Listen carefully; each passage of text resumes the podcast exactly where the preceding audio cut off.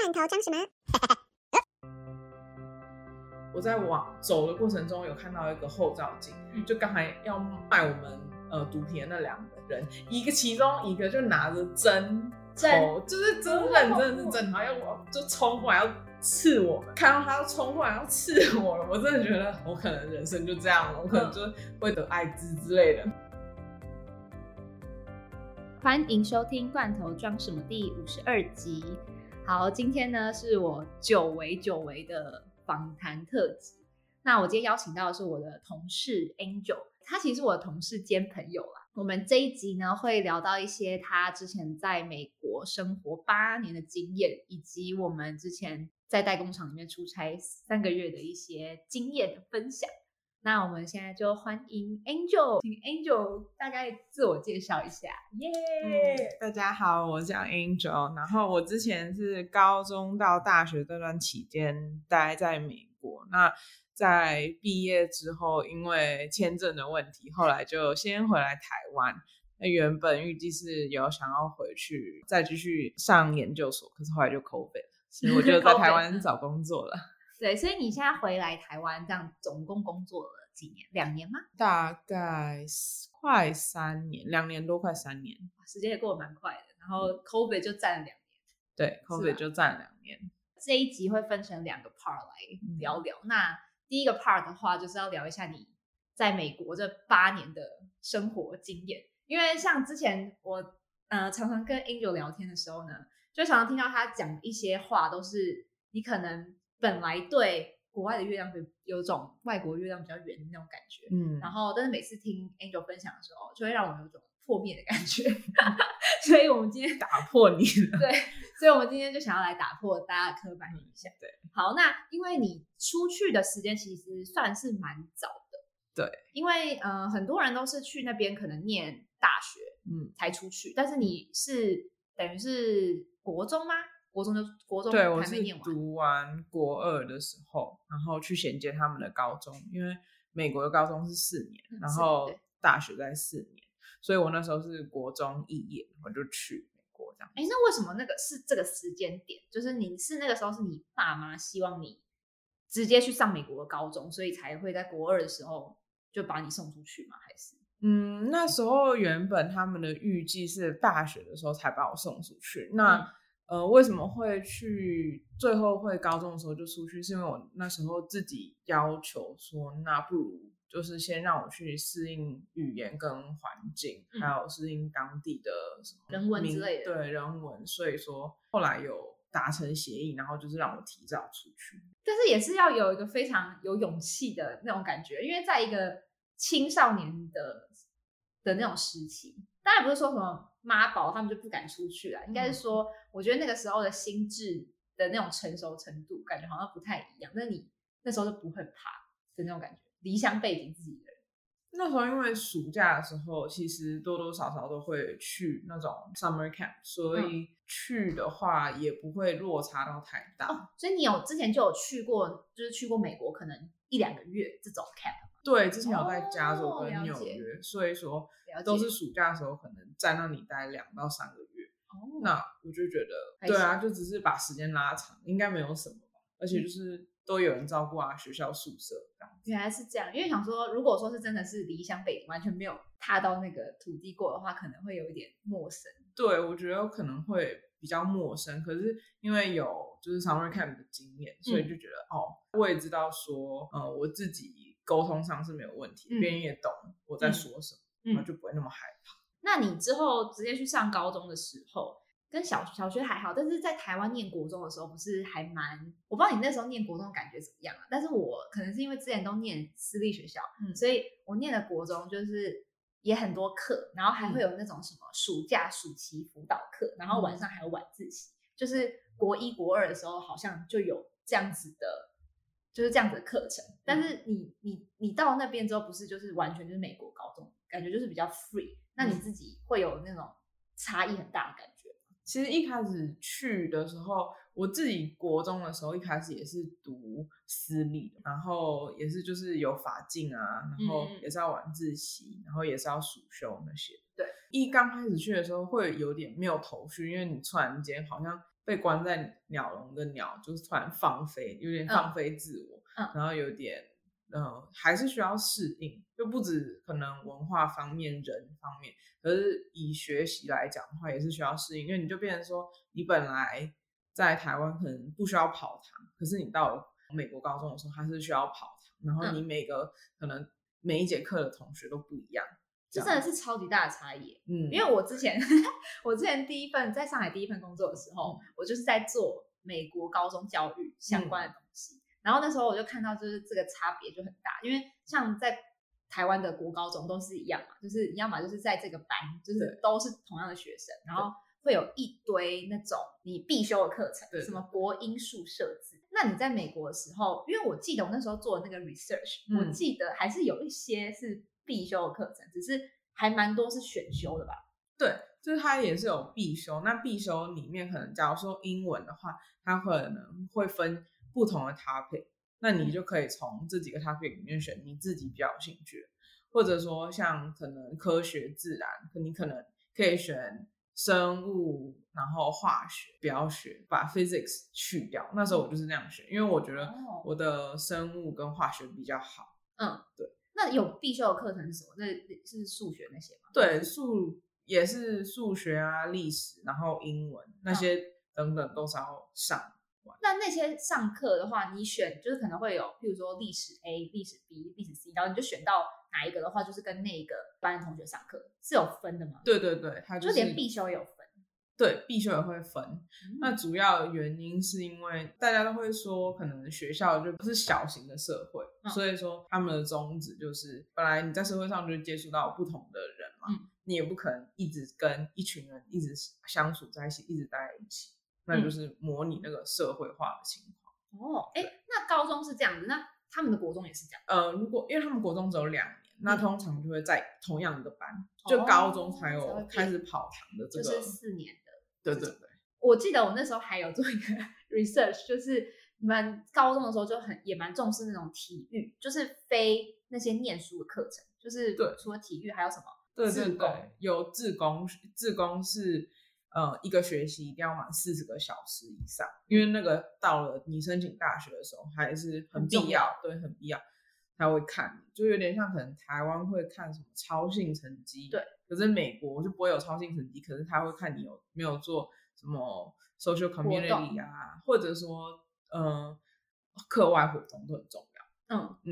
因为那个时候我在写就是相关的文章的时候，嗯就是他们因为其实应该是说我在中国工作的时候，那个时候我们公司会有这样子的模式，就是会把小孩子他们所谓的低龄留学，嗯他们就是在标榜低龄，就是大概最小有到国中啊，所以大概是十一到十三岁左右，嗯。就把小孩送出国去美国念高中，但是他们最大最大的目的其实是为了以后升大学。对。这可能也是你一开始你爸妈，你跟你爸妈达成的协议吧，就是对对对，主要还是衔接，为了衔接大学不会那么的累，那么的困。嗯，然后你也知道中中国人他们就很喜欢，就所有东西都要把它变得制式化。虽然你在美国，嗯但他们就会说哦，这样比较好融入啊，然后之后还会一直不停的，就是要你参加体育活动，对，或者是你要去做志工，对但真的只是为了你以后上大学的时候。对，而以课外活动来说，因为我们本身课堂就没有像台湾那么多，嗯然后我们上课时数也没有那么的多。是几点下课啊？我是七点半上课，上到两点半就下课，哦就放学，就没有任何事情。嗯，那你都会去做？你可以就是选择说你想要去参加什么样的活动，然后或者说你想要加入什么样的社团。嗯然后那时候我有去当球精嘛，就是嗯那种、球精对我那时候就蛮喜欢足球这个运动，然后我就有去当球精，然后嗯也有去老人院啊等等。那所以反正就两点多就下课，你知道？而且我之前的那个公司，他们还会办那种课后辅导，就想说都已经到美国了，嗯然后你还是要在美国用中国式的教育，就是他们的呃家长，虽然嗯他们把小孩子送到美国，嗯但是因为可能还是可以远端，就是可以看到，可能跟老师联络啊，然后可以看到他们的小孩就是在那边的成绩怎么样，对然后他们就是很注重，就是一定要拿到 A 还是怎样的。然后就说，因为毕竟那种 biology 什么生物什么像你刚刚讲的物理啊，或者什么化学这些东西都是比较会有专有名词，嗯所以他们就会觉得说要帮小孩就是要补习那个，嗯然后我就心里就想说，你都已经到那边了，然后把你的小孩放在那里，不是就是要受他们的文化跟教育，竟然还有这种补习的事情，对于亚洲人还是会有那种，我希望我的小孩要上名校啊，就是为了将来而准备嘛。嗯所以说，嗯，我可以理解，就是我自己你身边有遇到这种人吗？有有有，还是亚洲人？对，也是亚洲人，然后他们是去那种，他们高中其实也有分，呃，名校，就是有私立的名校。嗯那他们一进，就是如果说亚洲人进去的话，他们也是要考很多考试，然后可能嗯托福都要高上高中的时候就一定要八十九十以上。那真的很高哎、对，然后进去之后，他们就是疯狂拼学业，在那高中那四年，就是为了要拼上 Ivy Ivy 的学校。对，然后他们就一定会有很多课后辅导。嗯嗯那你们，你不是说要跑堂吗？然后对还有在美国高中的时候，嗯、其实大部分应该都是就是美国人吧，亚洲人还有其他国家人应该算少数。因为我去的那一个州是 Vermont，然后我是在 Vermont 的一个小镇叫 Manchester 读嗯书。那我们学校大概百分之九十七都是白人，嗯，然后可能一趴的可能嗯黑人，然后最后的两趴可能是嗯 Hispanic 啊，或者说 Asian。可是嗯对于 Asian 来说，真的是少了很少数，嗯对，大部分都是白人。嗯那你那时候会有什么融入的问题吗？我之前好像之前问过你这个问题，因为我自己觉得我去英国的时候，嗯我第一个工作是在百货公司里面工作，对，然后就是在那个 Harris 里面的时候，亚洲人还是算非常少数，就是放眼望去，那一次我们录取的人里面可能有一两百个，嗯但是我用手指头数得出来，就是大概五个亚洲人左右。其实你明明就知道哦，你你也不需要一定要融入他们还是怎么样的，但是你就会，我不知道，我下意识就是想要去找一下 亚洲面孔，可能是自己也是人生地不熟，第一次踏到那个国家，然后这种不同的工作场域，然后我就会可能还是会有一点希望可以找到一些文化差不多的人，一开始比较好接触这个环境吗？记得那时候我走一个比较极端的路线，什么叫极端路线？就是我完全不跟亚洲人玩，没有什么亚洲人，可是可能去的亚洲人就是国际生，嗯然后我就把我自己都跟他们分得很开，因为我那时候一开始的观念就是也是就是家长灌输的观念都是，你去你就是要融入那边的当地文化，你去就是只能跟就是只能讲英文，然后只能跟当地人要去了解美国文化，这样你才可以了解美国文化。嗯，可殊不知，嗯，我就长得不一样，我就是长得不一样，别人也知道我长得不一样，那是很难去否否定跟否认。然后我的那个学校就是是一个小镇嘛，所以他们可能从一出生，他们互相的家长都认识，就是真的很小，嗯所以说他们幼稚园一起读，国小一起读然后国中一直读到高中，你怎么可能就突然很紧密耶。对，很紧密的一个小，所以你不可能一进去，然后你就可以打入他们的社交圈，这是很难的。所以一开始的时候，你会觉得很痛苦吗？还是还？其实有痛苦，因为你就知道说，你不管怎么尝试，都好像有一堵墙嗯在你前面，就你不管怎么冲撞，就是冲撞不了。可是你自己不给你自己退路，因为你就不跟亚洲人玩，明明就有一群跟你长得一模一样，也听得懂中文的人，你就不愿意跟他玩。然后那时候我就一直在绕圈圈，就是想说我到底要怎么认识，对，或者交到比较好的美国朋友，对。然后后来就觉得你不能去想要跟他们一样，就你不能可能想要嗯你要融入而融入对，不能觉融入而融入，他们要觉得有哪方面比较特别，或你哪方嗯面有让他们吸引的，他们自然就会来。就你不嗯用 fit in，、你可能就你做你自己，那当然就会 attract，就是跟你相似或有相同兴呃、兴趣的人。对，就算你长得不一样，因为一开始去的时候，你不可能完全了解他们都在讲什么。对然后之类的。对 slang 那些也不是一开始就会知道，所以是慢慢的。反正我长大，我或许就是看龙猫，他或许就是看对真的不一样其他的就是普派或者什么的。我们就是不一样，所以而且我们就是到这一点对从不同的文化来。我觉得可能高中的时候大家不会知道说哦文化差异这个词这么的敏感，可是越到可能大学的时候，不同的人种更越来越更多越来越多的时候，他们可能大家会对于你的这个文化嗯比较有兴趣的时候，可能大家的交流就会比较多。我觉得我高中的时候，嗯，是比较处于一个嗯，观察吗？对，就是观察观察美国人跟我什么不一样。可是我都是自己默默的观察，我也不会不跟其他人互动，因为我就本来就是很个外向人。可是，在讨论或者说在聊天的时候，我可能就会选择我去听、跟观察、跟去知道说，那他们现在最新的流行是什么，他们曾经看了什么。如果我有兴趣，我就去查。可是我不会先去查，然后为了要融入他们的融入。因为毕竟还是范围太广了，而且那个是经年累月，所以说就是高中的时候大概这样子之后，然后申请美国大学，确实有应该帮助蛮大的吧？你自己觉得？我觉得是帮助蛮大。假如说你今天是要把你的小孩放到一个异乡，然后你就是想要让他知道说有不同样的人种、不一样不同样的文化，你就是想要让他真的 immerse 在这个环境里的话，嗯，越早把他送出去，当然他的可能语言能力发展，嗯然后接受文化程度肯定是大过于大学出去，或者甚至有些人是研究所博士。我觉得那个会随着年纪的增长，然后你的目标会是不一样。嗯，高中的时候去根本就就是知道说我自己要去读书哦，我自己想要想要想办法在那里生存下去，就这样，很简单。哎、那我想问一下，就是很多人都说，就是在台湾的高中，我们台湾的高中是最痛苦的时期，因为你是嗯为了学测，为了职考，然后考上大学，对然后考上大学之后，都大家都开始放风，就是大家就开始玩耍、玩社团啊什么的。但是在美国的话，是不是大学其实才是真正的挑战的开始？通常来讲，是不是这样？对我自己很认同，就是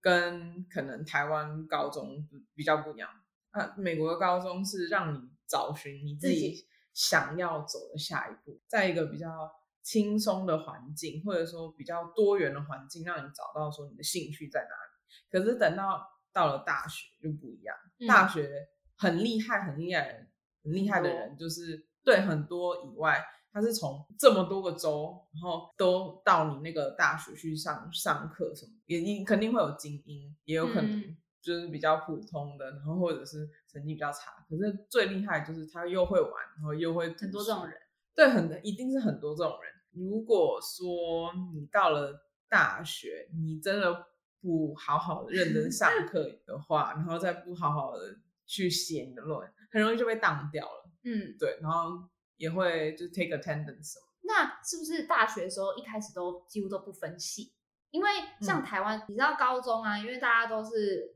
这个是，我觉得整个是教育的方式嘛，感觉完全都不一样，还有体制的差异，就是不会告诉你说要怎么思考你下一步到底想念什么，因为嗯你都每天都在书海里面，嗯，每天都在国音数设置要怎么把它考高，但是你在申请学校的时候，我印象深刻，我申请学测的时候，我填了六个系都不一样的科系，因为我真的不知道我要念什么，嗯。然后所以会造成一个问题，就是很多人上大学之后，我选了这个系，其实我根本就不喜欢，嗯。然后甚至你是只考上的，就是以分发，分发你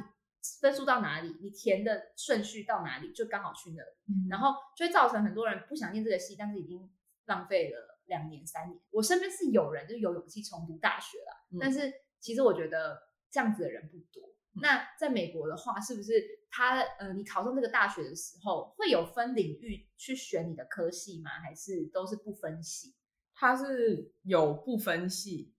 呃，你可能进去就是 in general，你可能第一年跟第二年它是完全不分系的，嗯就是不管你是想要走呃 IT 或者是商，它可能就是一进去就大家都不分心，然后你到最后再去选择。嗯，那有些是你分学院，你可能想要，你真的你不知道你想要去读 finance、accounting 还是 marketing 还是 management，可是嗯你一进去你就知道说你是想要从商，你以后未来想要走商，那你就会把你分类到商学院。可能嗯有些人他就是想要走嗯、呃 coding，他就想当工程师，那可能就会把你分到 IT 或者是可能硬体工程师这样子。那你到了里面，你才会再去细分，说你到底以后要走什么系，在大三、大四的时候才会真的进到你的 major，不然你大一、大二是全部都是 in general，大家都要上。就有点像台湾通识通识课对对。所以你自己那个时候，你高中毕业之后，你有任何的想法，还是觉得说没关系，我去了之后我再摸索？那时候是有分三个三种下去选择，嗯因为我父母亲是从商的，所以商科肯定是呃一定是其中一个选择。然后那时候还有想说要不要当护士，护士，对，好然后也有。想说要不要去当饭店管理，就嗯这三个在选。可是我后来就选择了商科，嗯，因为还蛮广的。对就很广啊，就觉得说商科所有的公司都会要商科的人才嘛，嗯所以我后来就选择先选商学院这一块，然后在大三、大四的时候，再慢慢更精进，就是去学嗯 finance 相关。对，才选择 finance。哎，所以你刚刚有说，就是你在美国读完大学之后，嗯、有那个时候有曾经想要留下来找工作嘛？你刚刚虽然说你身份的问题，但是不是嗯其实还是有可以大学毕业有一年的时间是可以找工作的？对，一年就是大学读完，美国是有给一年，我们称 OPT，就是那、那个期间是，就是你在那里读完大学，你就自然而然会拿到一年的工作签，最少是一年。对可是有些像 STEM 那种比较需要的人才，他们就可能拿到三年。嗯那真的就要看你的科系，嗯这样子。那我那时候是拿到一年。那我那时候有去投履历跟找工作，大概三个月到四个月。嗯就毕业之后三个月到四个月。如果说你跟别人提到说你只有一年的时间，哦很多公司都不会要用你。真的，一年他们太觉得太短。对，而且那之后他们如果想要用你这个人，他们又要帮你申请 H1B，嗯，那又是一个很长的 process。他们帮你，他们砸了钱，这间公司砸了钱，可是你要去参加那个抽签，如果你没有抽签抽到，公司那笔钱就拿不回来了。所以嗯很多公司是不愿意去用比较像 undergrad 毕业的人才，因为他们觉得大把大把，他们自己国内就有了，干嘛还要用到外国人？嗯，对，所以那时候又遇到说，你都已经找三到四个月了，我也没有收入啊，我就是一直花父母的钱。对，那父母是赚台币，然后我花的是美金，那样子最后也不太行啊。我自己觉得心里也过意不过意不去去。对哦，所以就觉得说没关系，那就给自己时间，就是回台湾试试看这样。对，也是觉得说，可能都已经离开父母亲八年，然后就是、好，那我回来看看，那台湾现在是怎么样？那时候其实心里也是有小小的雀跃，然后就真的就是有哦 在踏出新环境。对，我想说，哎，又要回去台湾了，说不定台湾很美好，这样子，就是也很不错啊。然后有那么久没有回去了，所以我就回来了。哎，我发现我们刚刚都在聊学校的东西，好像没有聊到太多文化的差异的部分。那你可以分享一些故事吗？譬如说，有没有受？因为在美国，就是 discrimination 这个词是很严重的吧，就是歧视这这件事情。嗯，那你自己有曾经遇到过什么？你觉得你自己觉得真的是被歧视，然后有你觉得蛮受伤的情况吗？或者是什么印象深刻的？可能就是高中的时候一去到那边，有一堂课是我要学怎么画三 D 设计图，是一个 elective，然后我就选了一个三 D 设计图那个课。我是唯一一个亚洲人，就是其他都是美国人，就是真的是白人美国人，没有人愿意跟我一组。嗯然后那时候分组的哦时候，真的哦对分组要自己选组员是吗？对分，然后要自己选组员以外，分组的时候，然后就是美国人还去跟老师 argue 说，我就是不要跟他一起，真的、哦，对对，然后但他们不认识你，对不对？因为毕竟要跑堂的话，你根本就跟这个人的感情也不会到很深。对，然后嗯，完全不深，然后也没有人愿意帮助我。然后后来老师就硬塞了一个人给我，然后他说 一整个学期都很臭脸，真的假的？对你没有因此而跟他变熟。没有，他就选择自己可能把他自己的东西都做完，然后后来我就艰辛的变成其实我自己一组，他自己一组，老师也不太管，就是他就放任我们这样子的行为，这是比较深刻印象，因为那一堂课就真的我一堂课一一整个学期都一整个学期没有跟任何一个人讲过话。其实你是不是不会很 take it serious？所以你就会觉得其实还好。对我后来其实在美国那么久，然后别人可能就讲到说，哦，你有没有被歧视啊？你有没有那么呃被 racism？对对，通常我都会笑笑跟他们讲说，会啊，每天都会有，只是不一样的。嗯，只是你在那个环境下，又不是只有你一个人被 racism，嗯被这样子心态很重要。对啊，你你又不是你自己一个人被这样对待，很多那黑人也被白人警察就嗯把他们拦下来无无缘无故，然后就要对他们枪毙。你这是你每天醒来的一个挑战，就这样，就每天都在捍卫自己的权益。对你每天都在捍卫你自己的权益，你觉得不公平，那你就站出来为你自己发声，不用觉得说，嗯，我跟别人不一样，对啊，你被歧视什么的，你没有什么好被歧视的、啊，对吧啊，你自己不发声，那你就就这样子咯。嗯，对，那你有有遇因为就是遇到什么事情，然后有发生到危险？有诶、大学的时候，我跟我一个朋友嗯去中国城，就是吃甜点。中国城是不是一个很常会被扒手扒的？因为我之前在英国的时候，嗯，大家都很喜欢去中国城当扒手。其实中国城真的算是比较危险的地方。我说实在的，你像你是在西雅图念书嘛？对是不是也是有分，就是哪边的区域比较安全？对对对，一定会分区，而且是分人种分区。嗯，那你就是你是亚洲人，你就会知道说哪一区可以去，哪一区不能去，哪一区肯定不能去。嗯，不然你就走进去出来就没有东西，可能就是你就光溜溜出来。什么都在那个社区开过，你就光溜溜出来，所以还是会有分区。嗯然后那时候中国城算还好，大家都会去，就有餐厅啊什么的。然后我跟我一个朋友就去那边吃吃吃甜点吧，然后就突然有两个黑人朝我们走过来，嗯然后他们就手上拿一个塑胶袋，塑胶袋里面就有小的夹链袋，嗯，然后小姐那里面就 K 因就是 drug 就是 K 他命还是什么不不知道，就不一样的 drug，反正然后他们就要问我们说要不要要然后要卖给我们这样子，嗯然后我们两个就起身，然后往上坡走，因为我们就看始说不用，然后我们就起身就要往上坡走。我们两个往上坡走的时候，我就一直从我后面一直听到稀疏稀疏的声音，就有塑胶袋就是呃摩擦的声音。然后嗯刚好我在往走的过程中有看到一个后照镜，嗯就刚才要卖我们呃毒品的那两个人，一个其中一个就拿着针针头，就是真哦认真的是针，然后要就冲过来要刺我们，然后就整个吓到。我那时候觉得人生就是就这样晚上吗？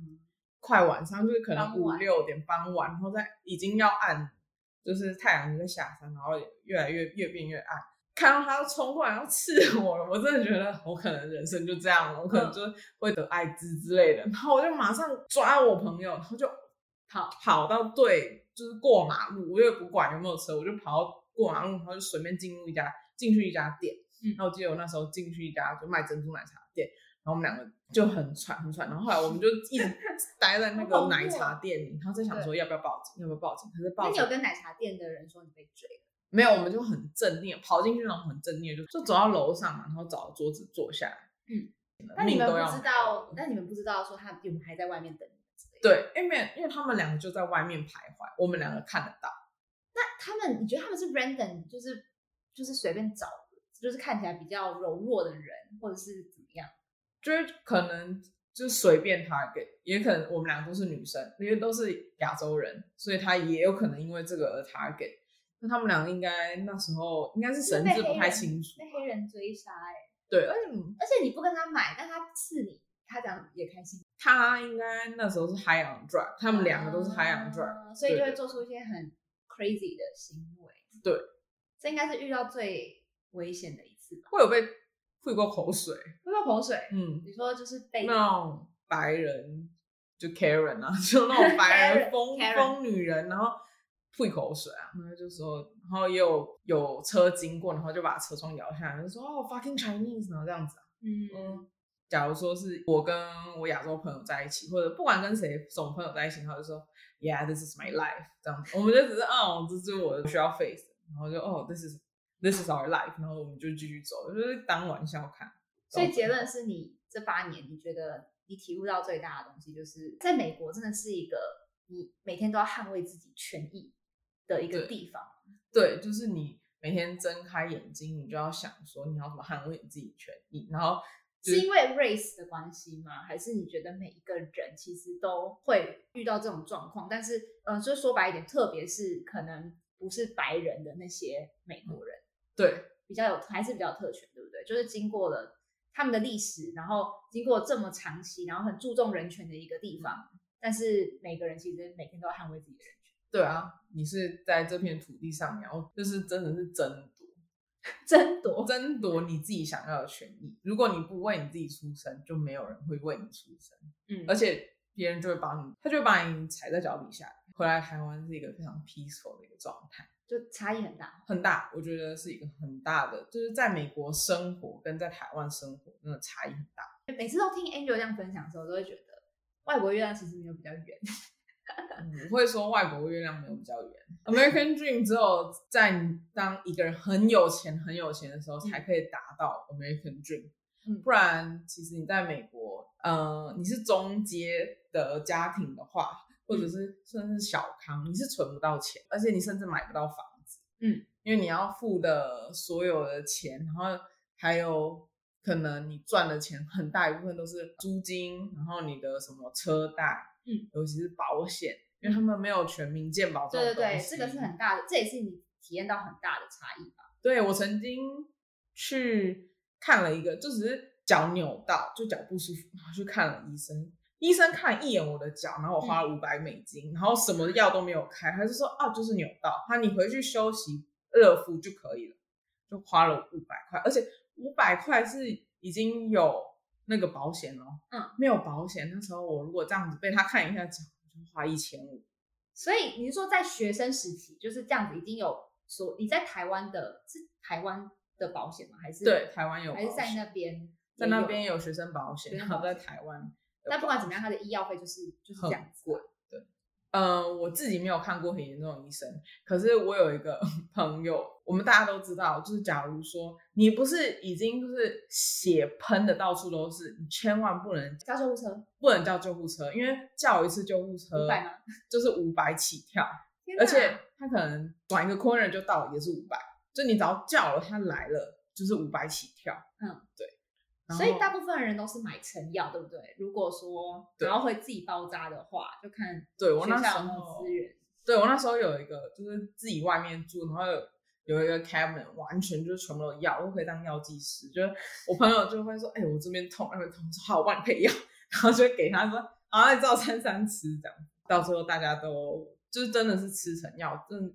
你不需要去医院啊，或者说去看医生，甚至到急诊都不会有人想去医院。对嗯，其实我们看到那种光鲜亮丽外表的那种留学生，好啊、但是大部分当然就是可能有很有钱的人，家里的小孩就是会把小孩子送出去，嗯当然就是另当别论。但是其实如果说是小康家庭好了，小康然后再好一点，这样出去的话，其实有时候应该是说没有到那种程度的话，每天都还是面对的事情跟要学会独立这件事情，还要捍卫自己的权益。嗯应该也是你每天都在 face。对啊，我每天都在面对这件事，而且出去之后，你就会知道说，嗯，你的家庭真的不是，真的就是很普通的家庭，嗯对，很世界上有很多比你还更有钱的人，嗯所以你不得不努力，因为你自己就已经是不同人种了，嗯，然后等于说有点像在可能我在台湾，我的家庭还算算还可以，就是中上，可是到了美国，你就会觉得啊、我什么都不是，就是你不努力，你就连基本的权益都都没了，对你只能一直努力努力的往上爬。所以你说 American Dream 吗？它也没有想象的那么好，因为你会看到很多很多比你好、比你不好都在往上爬，都想要再更上一层楼的时候，你也不可能就可能躺平在那里，或者是被内卷。对 哎、他都有在听我的节目，都知道这些单字。对，就像你刚刚讲的，嗯，就是每个人都在捍卫自己的权益，然后还要往上爬。然后你回台湾也是因为身份的问题嘛。嗯但说真的，因为美国就是太多人想要移民过去，所以门槛就变得超高。对再加上之前就是川普他上台之后，不是就取消了很多学生的一些签证等等的。嗯，所以你会觉得说，就是念的科系跟你留下来的机会，应该也有蛮大的关联性。我觉得很大的关联性。他们缺的人才，对你就是要真的，如果说要真的你想要把小孩子送进，或你今天真的自己想要出国念书，选对科系真的很重要。嗯，例如就是那种 STEM 的课程，STEM 课程肯定是首选，因为它既然都已经给你三年的期间了，那三年的时间可以留在当地工作，表示说这个人才是他们当地很需要的。嗯，那 OPT 可能就是大家都有。哦，但是门槛相对的也会比较高。对，STEM 的话，可能就是 IT 啊、CS 啊，然后 biology 生科 bio 啊，对，那种比较 hardcore 技能的，嗯，就是比较被美国需要认可。OPT 是你大家都会有，嗯，那 STEM 的 OPT 有三年，然后普哦普通 OPT 就是一年，哦，那差很多哎、对，差很多，差很多，所以就是 STEM 的人才是真的比较需要。那如果你今天是想要留在当地工作，那当然啊，现在 software 在美国那么强势，嗯，都是在戏谷那一对你肯定是要往 CS computer science 那方面走，或者 engineering 走。那你出来，你可你的出入肯定是比可能商科 marketing marketing 啊，什么 art 还多。因为我们这一集呢，刚刚说到要 要来聊聊我们在中国工作的一些经验，但发现他在美国经验就超级多，所以我们会分成上下两集。如果对下一集就是我们出差到中国，然后对一个生活在八年的 Angel 有什么样的冲击的话，那请期待下一集。好，那我们今天这集就到这边。如果喜欢我们的节目内容的话，不要忘了到 Apple Podcast 帮我们留言评分五颗星，并且继续关注接下来的节目。另外，Spotify 也可以评分喽。或是有什么建议，也欢迎到我们的 IG 画下底线 In Your Can 私讯告诉我们。那我们就下集见喽，拜拜。拜拜。